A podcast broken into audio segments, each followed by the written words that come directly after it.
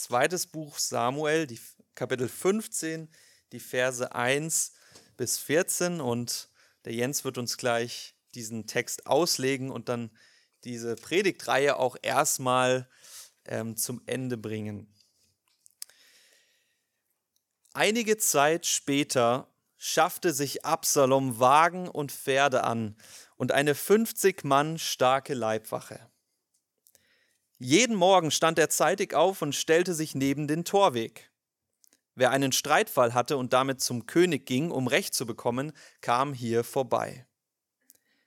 Absalom sprach jeden von ihnen an und fragte, Aus welcher Stadt kommst du? Wenn der dann erwiderte, Dein Diener kommt aus einem der Stämme Israels, sagte Absalom zu ihm, Deine Sache ist gut und recht, aber du hast niemanden beim König, der dich anhört. Dann fügte er hinzu, wenn man doch mich als Richter im Land einsetzen würde. Zu mir könnte jeder kommen, der einen Streitfall oder eine Rechtssache hat, ich würde ihm zum Recht verhelfen. Und wenn jemand zu ihm kam, um sich vor ihm niederzuwerfen, da zog er ihn hoch an sich und er küsste ihn.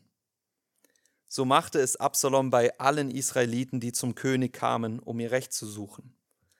Um auf diese Weise stahl er dem König das Herz der Männer von Israel. Nach vier Jahren sagte Absalom zum König, ich möchte nach Hebron gehen und das Gelübde einlösen, das ich Jahwe gegeben habe. Denn als dein Diener noch in Geshur in Syrien war, habe ich gelobt, wenn Jahwe mich zurück nach Jerusalem bringt, dann will ich es ihm abdienen. Geh in Frieden, sagte der König zu ihm. Da ging Absalom nach Hebron und von dort aus schickte er Geheimboten in alle Stämme Israels und ließ sagen, sobald ihr das Signalhorn hört, ruft, Absalom ist in Hebron König geworden. 200 Mann aus Jerusalem begleiteten Absalom, sie waren als Festgäste eingeladen worden und gingen arglos mit. Von der ganzen Sache wussten sie nichts. Absalom ließ auch Ahitophel, den Berater Davids, aus seinem Wohnort Gilo kommen. Und als er nun die Tiere zum Opferfest schlachten ließ, wurde die Verschwörung sehr stark und das Volk bei Absalom immer zahlreicher. Als ein Bote zu David kam und meldete, das, das Herz der Männer Israels gehört jetzt Absalom, da sagte David zu seinen Gefolgsleuten in Jerusalem, Los, wir müssen fliehen. Es gibt keine andere Rettung vor Absalom. Beeilt euch wegzukommen, bevor er hier ist. Wenn er uns einholt, wird er Unheil über uns bringen und ein Blutbad in der Stadt anrichten. Wir hören auf die Predigt. Ja, guten Morgen zusammen und wir sind nochmal still. Ich bete mit uns. Himmlischer Vater, du bist der lebendige Gott und so wie wir es vorhin gesungen haben, du bist ein Gott, der redet. Du hast geredet durch deinen Sohn, Jesus Christus, und du redest durch dein Wort und durch deinen Geist. Und wir beten um nichts Geringeres, als dass du heute zu unseren Herzen redest, uns veränderst, uns umgestaltest, dass wir deinem Sohn Jesus Christus immer ähnlicher werden. Amen. Ja, ihr Lieben, es gibt ja Predigten, die hat man dann am Sonntagnachmittag schon wieder vergessen. Und es gibt Predigten, wo man sich Jahre, Jahrzehnte später noch dran erinnert. Und eine der eindrücklichsten Predigten, die ich jemals gehört habe, liegt schon 30 Jahre zurück. Gepredigt hatte eine Frau, die Martha. Sie war über 80 Jahre alt, stand auch nicht auf einer Kanzel, um jetzt ganz ehrlich zu sein, sondern Ihre Predigt bestand aus drei Worten. Als ich sie mal fragte, du, wie geht es dir eigentlich? Und sie antwortete, ich bin zufrieden. Und die Tatsache, dass ich heute diese Martha erwähne, zeigt, wie eindrücklich ihre Worte waren für mich damals. Ich war Student. Diese Worte heben sich radikal von dem ab, was man sonst so hört. Es gibt ja so diese Saloppe, äh, wenn jemand fragt, wie geht es, nur dass man sagt, oh, ich kann nicht genug klagen. Und das stimmt. Es gibt viele, viele Menschen, die können anscheinend nicht genug klagen. Im Judasbrief Kapitel 16 ist von Menschen die Rede, die murren und mit ihrem Los unzufrieden sind, mit ihrem Schicksal hadern. Menschen, die mit ihrem Los unzufrieden sind. Gemeint sind Dinge des Lebens, die wir nicht ändern können. Und ich glaube, dass Judas in diesem Brief eine Eigenschaft von uns Menschen zum Ausdruck bringt, das uns wie ein Virus infiziert hat, das tief in uns steckt, dass wir dazu neigen, kein Ja zu dem zu finden, was uns in die Wiege gelegt wurde oder was wir in unserer Biografie mit uns herumschleppen. Es gibt Menschen, die sind mit ihrem Geschlecht unzufrieden. Wer war als Teenager mit seinem Aussehen zufrieden?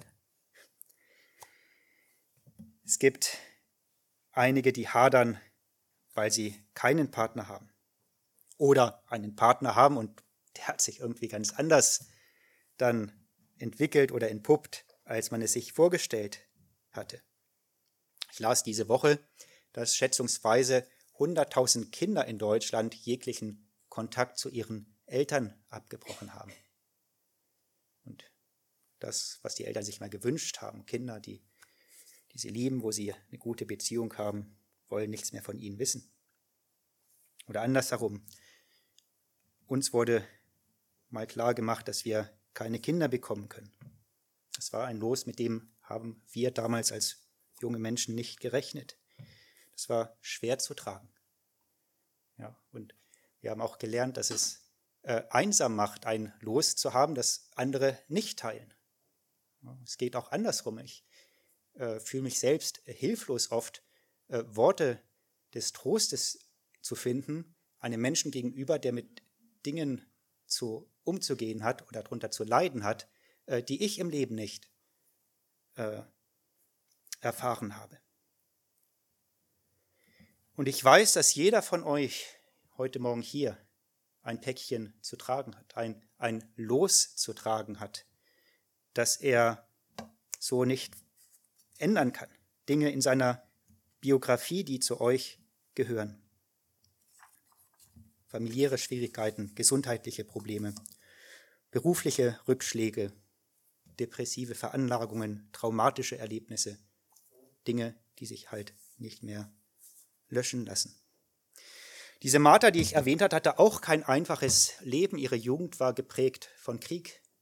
Dann kam die Nachkriegszeit, schwierige Situationen. Und ich kenne Menschen, in diesem, die dieses Alter erreicht haben und diese, diese Episode äh, miterlebt haben, äh, die verbittert waren im Alter.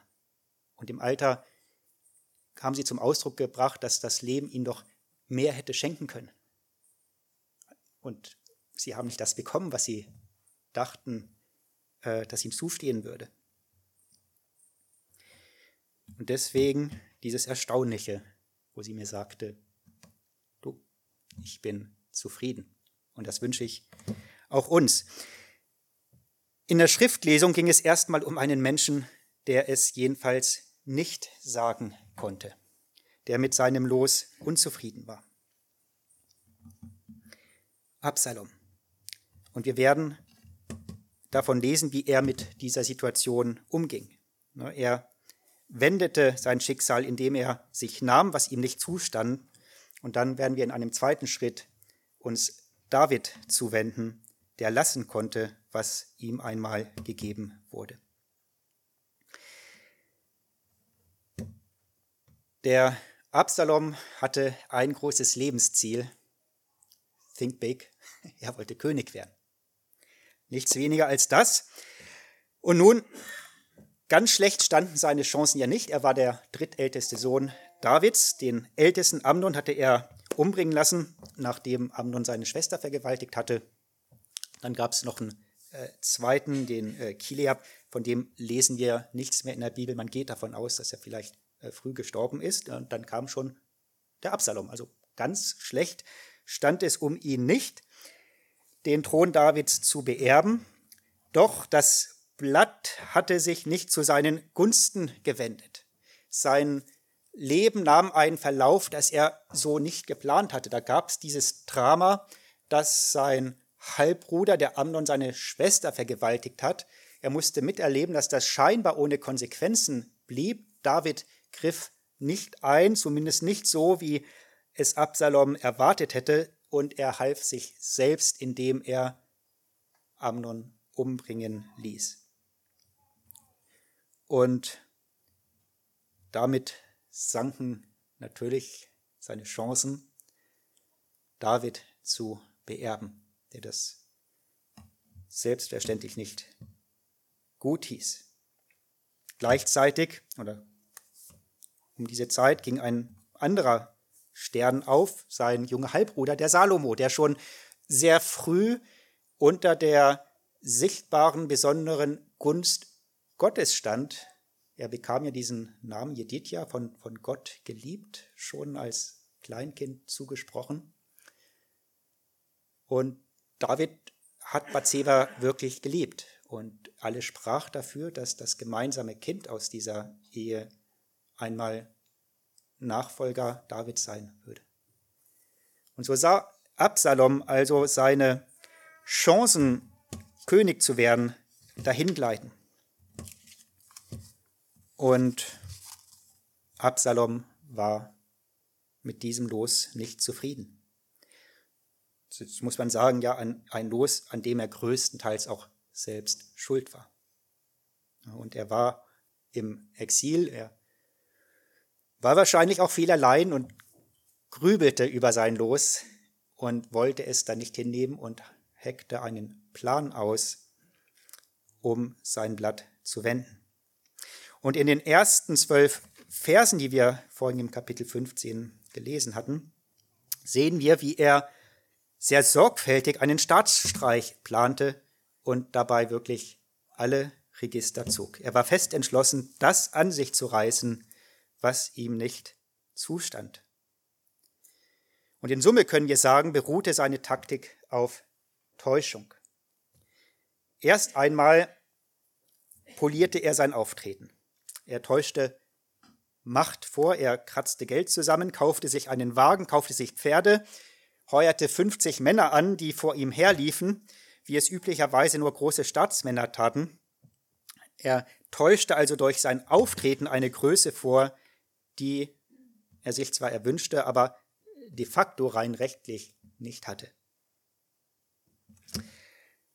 Zweitens täuschte er vor, ein besserer Anwalt zu sein, ein besserer Richter zu sein als der König. Wenn Menschen auf dem Weg zum König waren, er war auch der oberste Richter im Land, um ihr Anliegen auszubreiten, fing er sie ab und hörte sich ihr Anliegen an und sagte schon mal ein Urteil zugunsten dessen, der da kam, an. Das ist immer super geschickt als Richter, sich nur eine Seite anzuhören. Ne? Und dann kann man ja sehr, sehr leicht äh, ein Urteil fällen. Die Mühe, die Gegenseite zu hören, hat sich der Absalom hier nicht gemacht. Er redete dem Mann nach dem Mund. Er sagte, oh, alles schön und recht und ja, ich bin eigentlich auf deiner Seite. Und dann verwies er zu Recht oder zu Unrecht darauf, dass David leider keine Zeit für ihn hatte. Und so in so einem Seufzen signalisierte er, dass er durchaus bereit war, diese, wäre diese schwere Last eines obersten Richters zu tragen. Aber bin ich ja leider nicht und, und schickte ihn seines Weges. Dann drittens täuschte er das Volk über seine wahren Absichten. Er täuschte Demut vor wenn jemand ihm huldigen wollte, er der große Absalom, der da rumging und ähm, sich irgendwie vor ihm niederbeugen wollte, da wehrte er es demonstrativ ab. Was wollte er signalisieren? Ich bin doch einer von euch. Ne? Und wenn ich König bin, also ich wäre ein Mann des Volkes und ähm, gab dieses Bild von sich.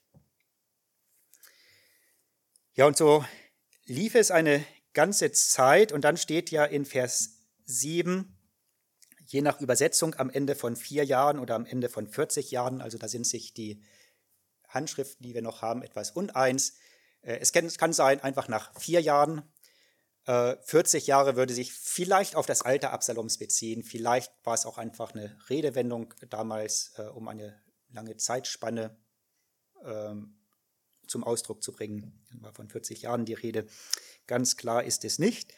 Ähm, wesentlicher ist, dass Absalom sich Zeit nahm. Er ließ, er wartete geschickt den Moment ab, ähm, der dann opportun war, diesen Staatsstreich ähm, äh, zu vollziehen. Ne? Es ist wie so eine Frucht, die erstmal heranreifen wollte. Er säte den Samen, äh, je nachdem, wer äh, zu ihm kam, legte er hier und da mal einen Akzent, um sich zu positionieren. Und irgendwann sah er die Zeit als gekommen und günstig an, äh, den nächsten Schritt zu planen. Und ja, das war jetzt ein bisschen sensibel, denn er musste jetzt zu seinem Vater, zu David, damit sein Plan weiter fortfahren konnte. Und auch er, und er täuschte auch seinen Vater durch etwas, wo er wusste, dass David sehr sensibel darauf reagieren würde, denn er machte es dann auf die fromme Tour. Er sagte, du weißt, Vater, ähm, als ich da noch in Syrien im Exil war, da, da habe ich Gott, dem Herrn, ein Gelübde geliefert. Und dass, wenn er gnädig zu mir wäre, wenn er mich zurückführen würde nach Israel, ja, dann würde ich ihm dienen oder vielleicht ein, ein Opfer bringen. Ähm, und ja, da war David natürlich berührt und sagt, na gut, dann äh, geh hin mit des, äh, mit des Herrn Segen. Das war dann aber der Anlass für Absalom in Hebron, seine äh, Mannschaft zu versammeln und den Staatsstreich zu initiieren. Er ließ dann in Hebron, Hebron äh, selbst noch 200 Männer kommen, von denen es heißt, die kamen in ihrer Einfalt, die wussten gar nicht, was da Sache war. Sie dachten, ja, vielleicht will da der Absalom irgendein Opfer darbringen und äh, kamen zusammen. Es waren wahrscheinlich wichtige Männer aus Jerusalem, wo sich Absalom nicht so ganz sicher war. Naja, würden die jetzt mit David oder mit mir gehen? Und die hat er mal so eingeladen, äh, nach dem Motto, naja, wenn sie jetzt rein physisch, geografisch bei mir sind, dann wird sich schon keiner trauen, gegen mich zu stimmen. Ne? Äh, wurde ein bisschen erinnert, äh, 1933 ist ja Hitler an die Macht gekommen. Er wollte sich ein ähm, äh, ja, gesetzeskonformes äh, Auftreten äh, sichern und hat sich vom Parlament die Macht geben lassen, das sogenannte Ermächtigungsgesetz. Und da musste gestimmt werden. Da gab es seine Partei, die selbstverständlich für ihn gestimmt hatte.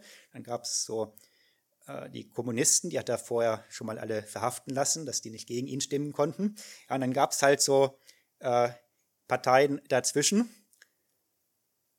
Ja, und da haben viele aus Angst, er hat ja noch, noch so ein paar Schlägertrupps da positioniert, ihm seine Stimme gegeben. Und ich denke mal, dieses Kalkül ähm, ging auch dem Absalom durch den Kopf und äh, war erfolgreich, ne? anders als damals, wo es noch eine SPD gab, die gegen Hitler stimmte, kann man davon ausgehen, dass diese 200 Mann gesagt haben, na gut, jetzt sind wir schon mal hier und bevor wir uns jetzt mit Absalom anlegen, äh, das scheint der günstige Fahrtwind zu sein.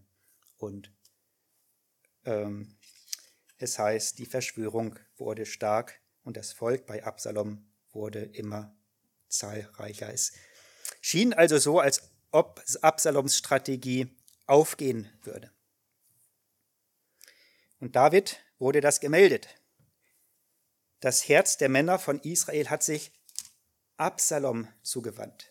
Vers 13. Das heißt, im Großen und Ganzen hatte David den Rückhalt der Mehrheit des Volkes verloren. Zusammenfassend kann man also sagen, Absalom war mit seinem Los nicht zufrieden. Er wählte den Kampf, hier noch ohne Waffen, um sein Los zu ändern und kam damit auch erstmal durch. Und mit einem Schlag wendete sich auch das Blatt für David. Er lag vor einem Scherbenhaufen. Er verlor seine militärische Stärke, seine Ehre als König und sein Rückhalt im Volk. Im Prinzip weite Teile seines Lebens lagen als Scherben vor ihm. Und bei all dem müssen wir sagen, David verlor das, was ihm rechtlich zustand. Und wie reagierte er? Er ließ sich nicht auf den Kampf ein, er verließ Jerusalem. Um sein Leben zu retten, ja, aber auch um Jerusalem zu schonen. Das heißt in Vers 14, Macht euch auf, lasst uns fliehen, denn sonst wird es für uns keinen Drinnen vor Absalom geben, eilt wegzugehen, dass er uns nicht schnell erreiche und das Unglück über uns bringe und die Stadt mit der Schärfe des Schwertes schlage. Ja, er hätte sich wahrscheinlich doch irgendwie verschanzen können. Äh, Zion war eine gut befestigte Burg, da hätte er vermutlich einige Zeit aushalten können. Aber am Ende des Tages sah er das Risiko zu groß, als dass Absalom Jerusalem belagern würde und einfallen würde und äh, viele Menschen in diesem Kampf ihr Leben verlassen, äh, verlieren würden. So, und jetzt wäre es aber interessant, in das Herz Davids zu schauen. Was ging jetzt in David wirklich vor? Und was trieb ihn dazu, so zu handeln, wie er es tat, dass er eben nicht den Kampf wählte, sondern hier den Rückzug.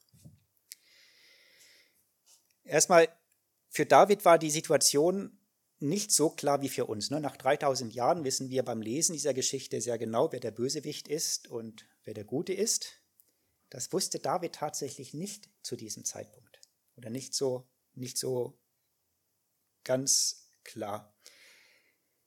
Denn das Ganze kam ja nicht von ungefähr. Er selbst hat sich auch mal genommen, was ihm nicht zustand. Die Frau seines Offiziers, den er dann hat umbringen lassen. Und als Konsequenz sprach Gott einen Fluch aus über sein Haus, über seine Familie und sagte, das Schwert wird nicht mehr von ihr weichen. Und er wusste tatsächlich nicht, was ist jetzt dran. Und aus den Versen, die unserem Abschnitt folgen, wird klar, dass David immer wieder überlegte, ob es sich nicht um ein Gericht Gottes handeln würde, das er zu ertragen hätte. Und als zum Beispiel die Lade mit ihm geführt werden sollte, sagt er, nee, lass die Lade in Jerusalem, bringt sie zurück. Und wenn Gott mir gnädig ist, werde ich zurückkommen und sie sehen. Noch später wurde er von jemandem verflucht. Und, Gott, und David sagt, er, jetzt wehrt ihn nicht. Vielleicht ist Gottes Hand dahinter. Und für David war die Sache tatsächlich nicht eindeutig, ähm, was er hier tun sollte. Das Ganze ist jetzt aber geschrieben, dass wir eben auch überlegen, was ging in Davids Herzen vor und wie können wir da reinblicken? Nun, die Antwort finden wir in einem Gebet Davids, das uns erhalten geblieben ist. Es ist der erste Psalm, den David geschrieben hat. Unser Psalm 3, also Buch der Psalm Kapitel 3 ist der erste Psalm Davids aus dieser Situation. Und ich möchte euch bitten, dieses Kapitel mal aufzuschlagen und ich lese mit uns diese, diese Verse.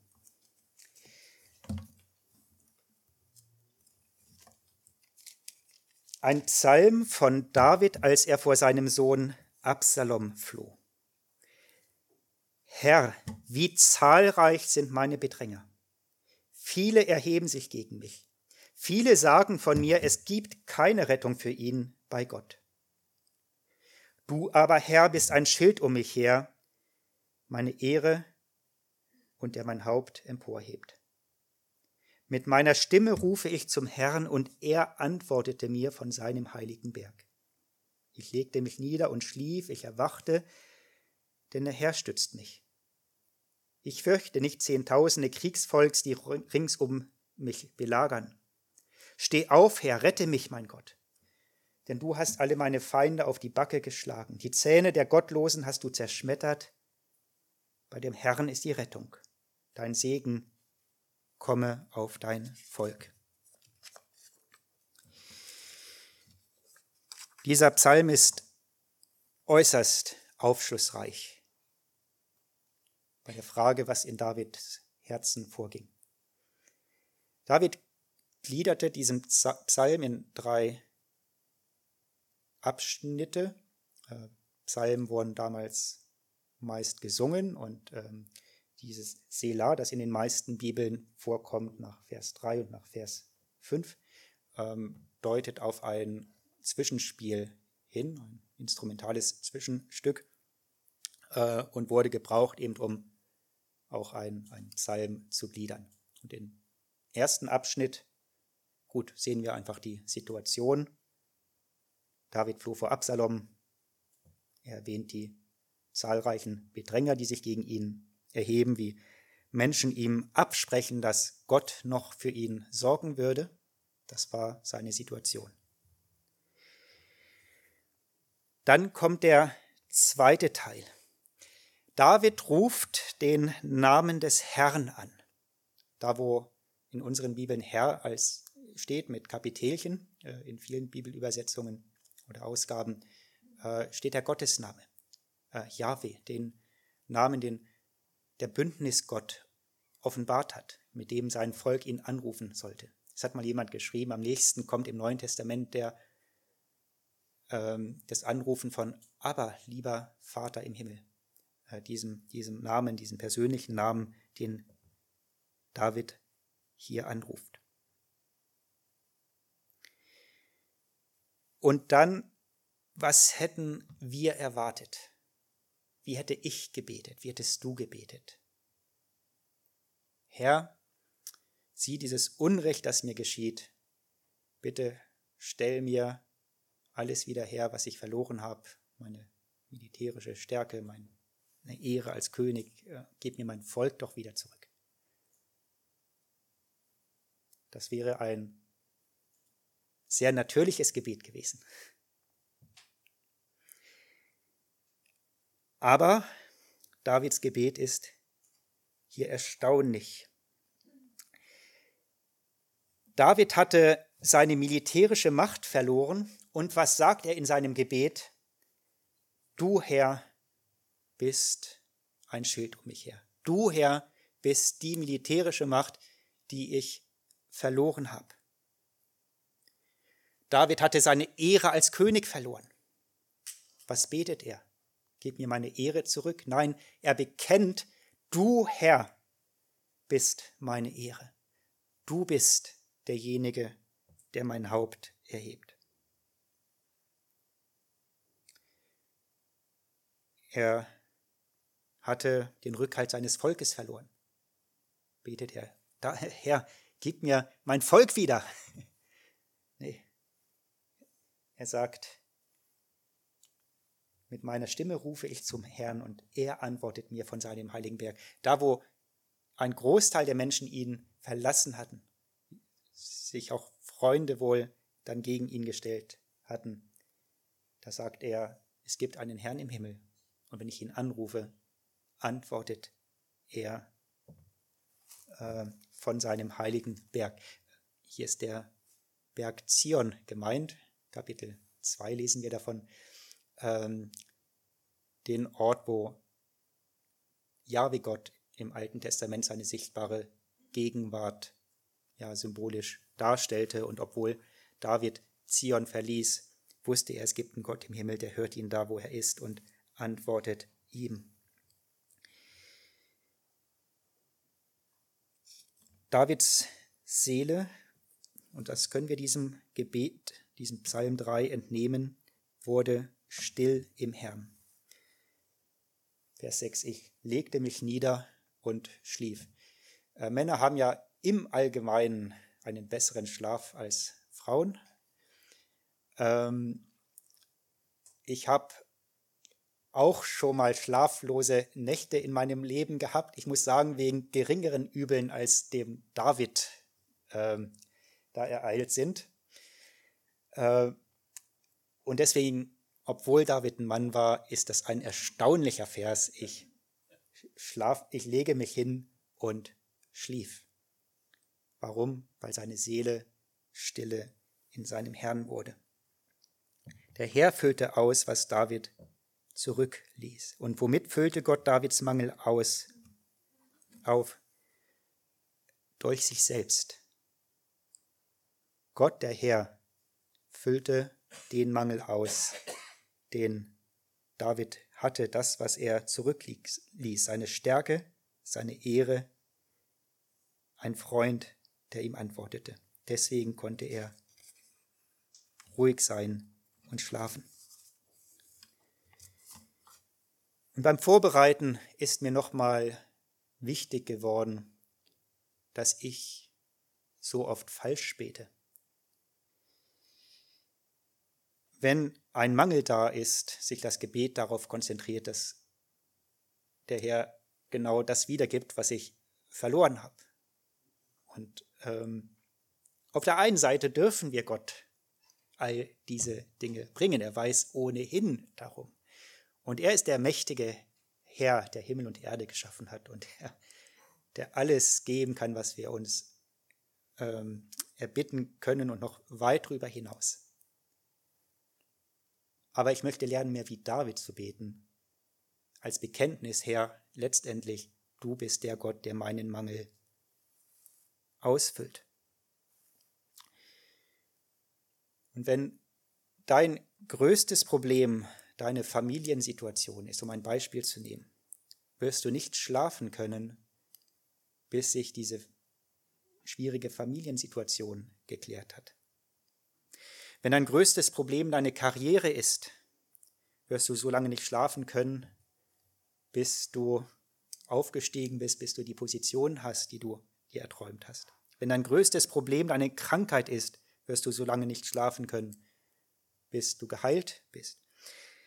Und vielleicht wird Gott eingreifen und deine Bitten auch so erfüllen, wie du es hier formulierst. Aber der Punkt ist, du weißt es nicht. David wusste es nicht. David wusste nicht, dass er zurückkommen würde. Ähm, und konnte trotzdem gut schlafen. Warum? Weil die Nähe der Person Gottes für ihn alles war. Ich habe an dieser Stelle ja schon öfter Augustinus zitiert, aber er passt halt tatsächlich immer wieder so gut, dass der sagt, dass meine Seele unruhig ist, bis sie Ruhe findet in dir.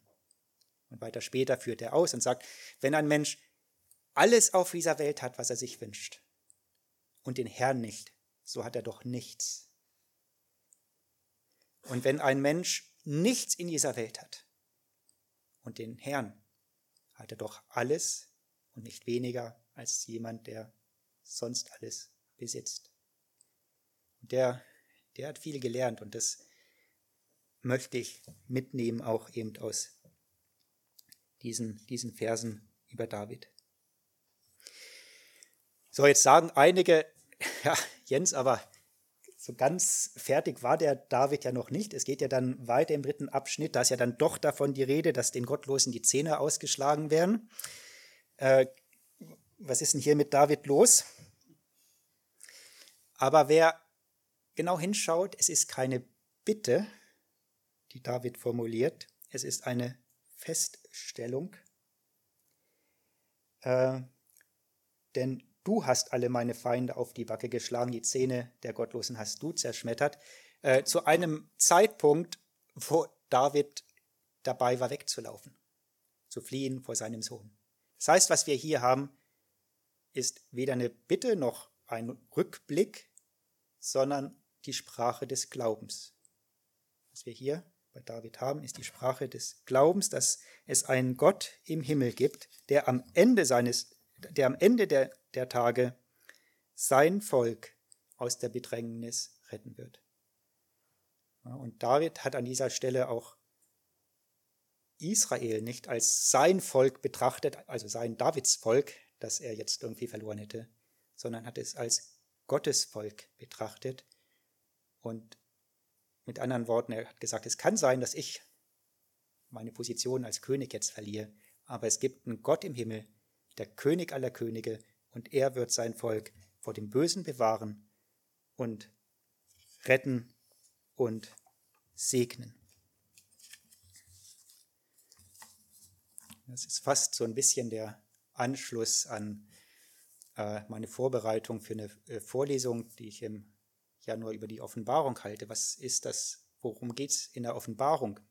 Viele, viele Dinge. Aber eine Sache ist, dass das Volk Gottes Tränen durchmacht, Leid durchmacht.